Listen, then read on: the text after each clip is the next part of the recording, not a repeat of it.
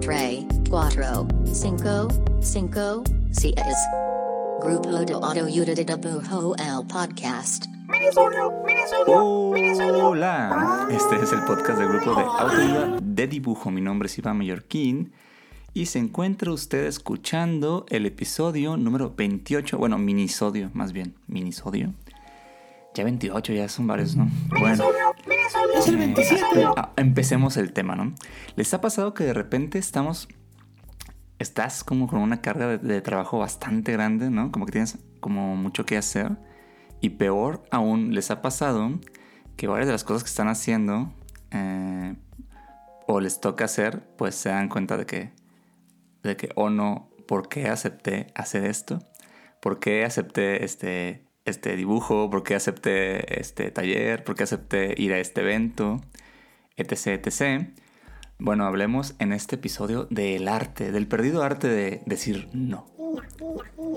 Eh, como ilustradores, artistas, bueno, pues voy a hablar por mí mismo, ¿no? La, la neta es que yo soy muy malo para decirle que no a proyectos, ¿no? Es algo en lo que estoy trabajando y de un tiempo para acá, pues sí estoy tratando, eh, pues más de, de- de usar el no. Eh, decir que no a proyectos que, que siento que, que de verdad no me van a dejar algo, ¿no? Y para no ser muy abstracto y para darme a entender eh, mejor, quiero explicar un poquito qué es para mí un proyecto que te deja algo y, cómo evaluar si tomarlo o no y hasta una técnica al final para ver si, si lo tomas o pasas. Este, porque si es una cosa que últimamente como que he, he valorado más, ¿no? ¿Qué proyectos le entro y cuáles no? ¿Y por qué?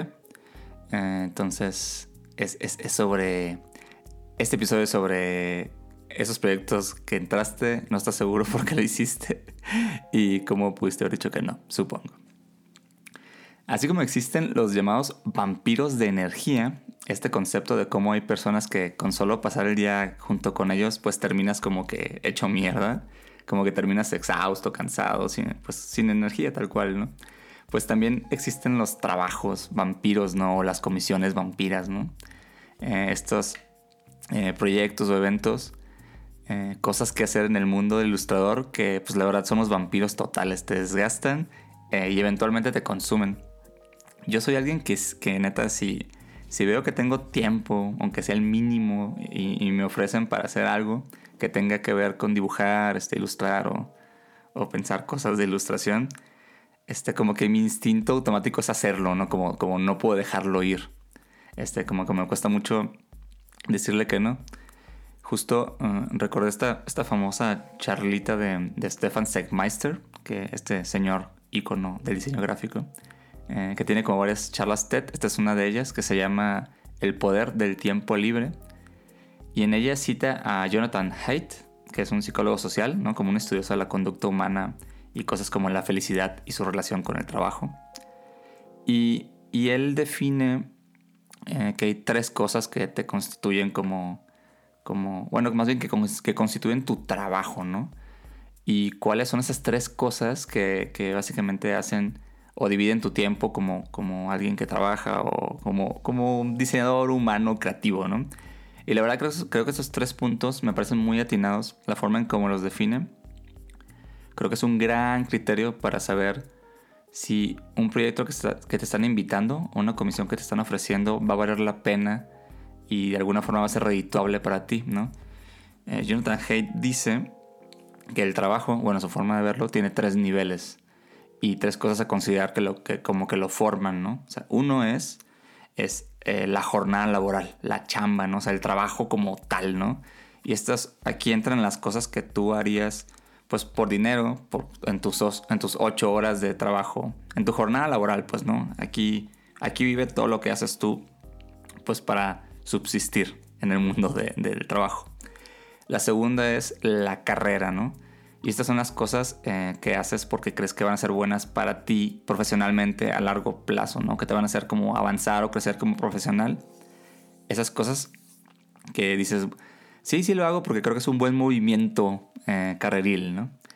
Y el tercer como nivel es el llamado, ¿no? The calling. Que son las cosas que, que haces porque amas hacerlas, ¿no? Y las harías de todas formas. Y resulta que alguien te está invitando a un proyecto que coincide con, con- tu llamado. pues es como, es como perfecto e ideal, ¿no? Entonces, bajo esos tres perfiles, creo que básicamente caen la gran mayoría de las comisiones y roles que un ilustrador termina haciendo. O sea, es preguntarte cuando tienes una invitación a un proyecto, ¿esto es algo que voy a hacer porque es chamba y la paga es eh, pues, buena, económicamente redituable? Y lo voy a hacer dentro de mis horarios de trabajo, ¿no? Es, es, parte de mi trabajo como tal o es una comisión que es definitivamente algo bueno para mi carrera, ¿no? Como es una buena colaboración, eh, me ayuda como una alianza como artista. Justo aquí son las cosas que, tú crees que son buenas para ti como profesional, ¿no? Que no necesariamente siempre eh, tienen el mismo peso que, el del varo, ¿no? A veces trabajas con una ONG o con alguna organización que pues sabes que no le va a sacar como la gran paga, pero entiendes que es un buen movimiento para ti, eh, para lo que quieres hacer después, ¿no?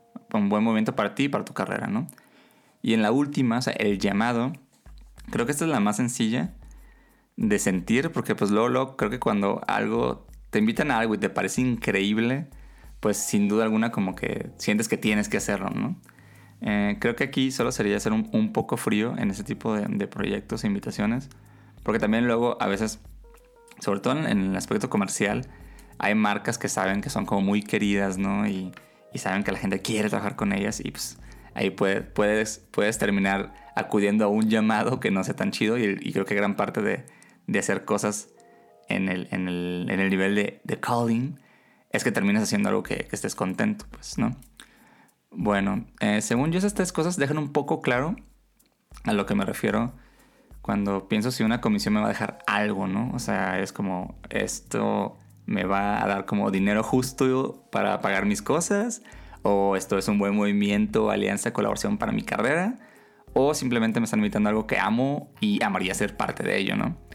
Claro que siempre hay excepciones y se entiende, cada quien vive esto de su forma, en su contexto, pero en mi, en mi experiencia esos tres caminos suelen llevar a yo ser feliz haciendo mi trabajo, no sintiendo que estoy haciendo algo de que, oh, ¿por qué, hace, ¿por qué acepté hacer esto, maldita sea? Y, por lo mismo yo haciendo un buen trabajo, ¿no? Y el cliente también contento y, el resultado, pues en general, ahora sí que todos contentos, ¿no? Ahí está también como, como forma rápida de valorar si lo que, a lo que te están invitando realmente tienes ganas de hacerlo. Eh, hace unas semanas en el, newsletter de, Austin Kleon hablaba sobre esta situación, ¿no? Cuando, cuando no sabes decir que no a un proyecto y presentaba esta como pregunta técnica. Cuando te inviten a algo, básicamente eh, cuestionate. ¿Lo haría mañana mismo? Eh, o sea, pensar en que aunque te inviten a dar una charla en seis meses o un taller en un año o es un proyecto con un deadline muy muy lejano, eventualmente ese compromiso, o sea, esa, esa comisión pues va a llegar, ¿no? O sea, va a suceder. Entonces, esta pregunta eh, de David Plotz, que es un escritor. Eh, bueno, realmente es una pregunta que se la pasó a su esposa, que se llama Hannah Rosin, y su compañera de trabajo, que era parte del staff de, del New Yorker, que se llama Margaret Talbot. Pero lo que dicen es que abordes todos estos compromisos como si alguien hoy te pregunta si te interesa hacerlos, pero pensando que tendrías que hacerlos mañana mismo, ¿no? En el sentido de que si mañana tú decías, ah, mañana ya tengo pensado ir al cine, o bueno, mañana quería ir al parque, ¿no? y de repente alguien te pregunta, güey, ¿quieres ilustrar eh, el cartel para este festival increíble? No, obviamente eh, no, no, no contemplemos deadlines locos. Pero bueno, o sea, alguien te pregunta eso hoy, como mañana quieres este, entrarle a este proyecto, este, ¿lo harías mañana mismo? ¿No? O sea, en vez de hacer lo que ya ibas a hacer de, este, de lo que tú ya tenías pensado, ¿no? Esta es como una forma radical, creo, como de, de, ver qué tanto te emociona realmente un proyecto, ¿no? Como preguntarte de verdad, como, ah, dejaré de hacer lo que iba a hacer mañana por hacer este pedo, ¿no? O sea, básicamente, si alguien te comisiona algo y eso vale más para ti que lo que ya tenías planeado, pues, eh, pues seguro es un no-brainer y es algo que deberías de hacer, ¿no? Es como una forma de medir qué tan feliz vas a ser haciendo eh, eh, pues, el proyecto que te invitaron, ¿no? Y está chido, es solo, es solo preguntarte ¿lo haría mañana mismo? Sí, sí, pues, pues creo que es algo que, que, que, se debe hacer y si no, pues creo que se puede evaluar con lo que, con lo que ya planteamos anteriormente, ¿no? La realidad es que tenemos como, como este chip, como, como ilustradores, ¿no? Como, como creativos, gente que vive de las, de las locas disciplinas creativas, eh, de que siempre queremos estar como en un proyecto, ¿no? O si no te da como un sentido de culpa o de pérdida de tiempo. Y, y la neta es que, de nuevo citando a Austin Kleon, pues las personas que viven en la creatividad también necesitan tiempo para no hacer nada, ¿no? O sea, muchas grandes ideas y proyectos nacen en estas etapas de no hacer nada, de estar aburrido, eh, de no estar encima de otro proyecto. Creo yo que por eso es bien importante decirle que no a ciertos trabajos. Digo, claro que no siempre podemos y obvio que es un privilegio, pero cada vez que puedas no tomar una comisión que sientes que no te va a aportar algo, ese algo, eh, créeme que va a ser más valioso para ti como humano y hasta como profesionista. Uno no, uno no es solo su trabajo y ni siquiera tu trabajo está solo compuesto de tu trabajo como tal, ¿no?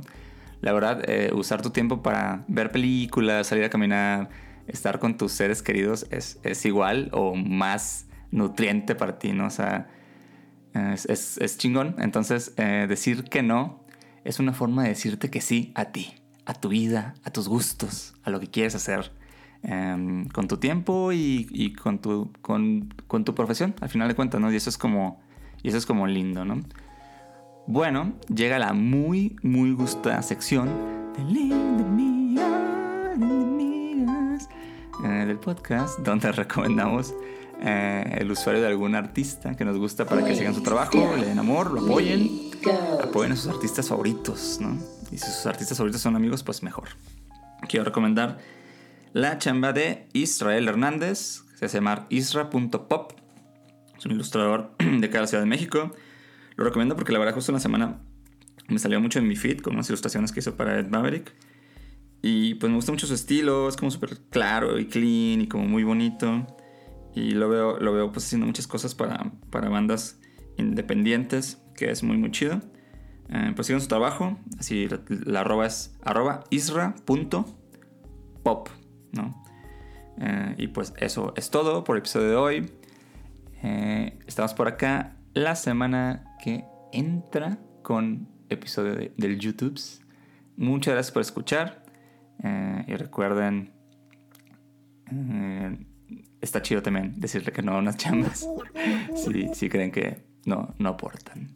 Bueno, adiós, adiós, adiós.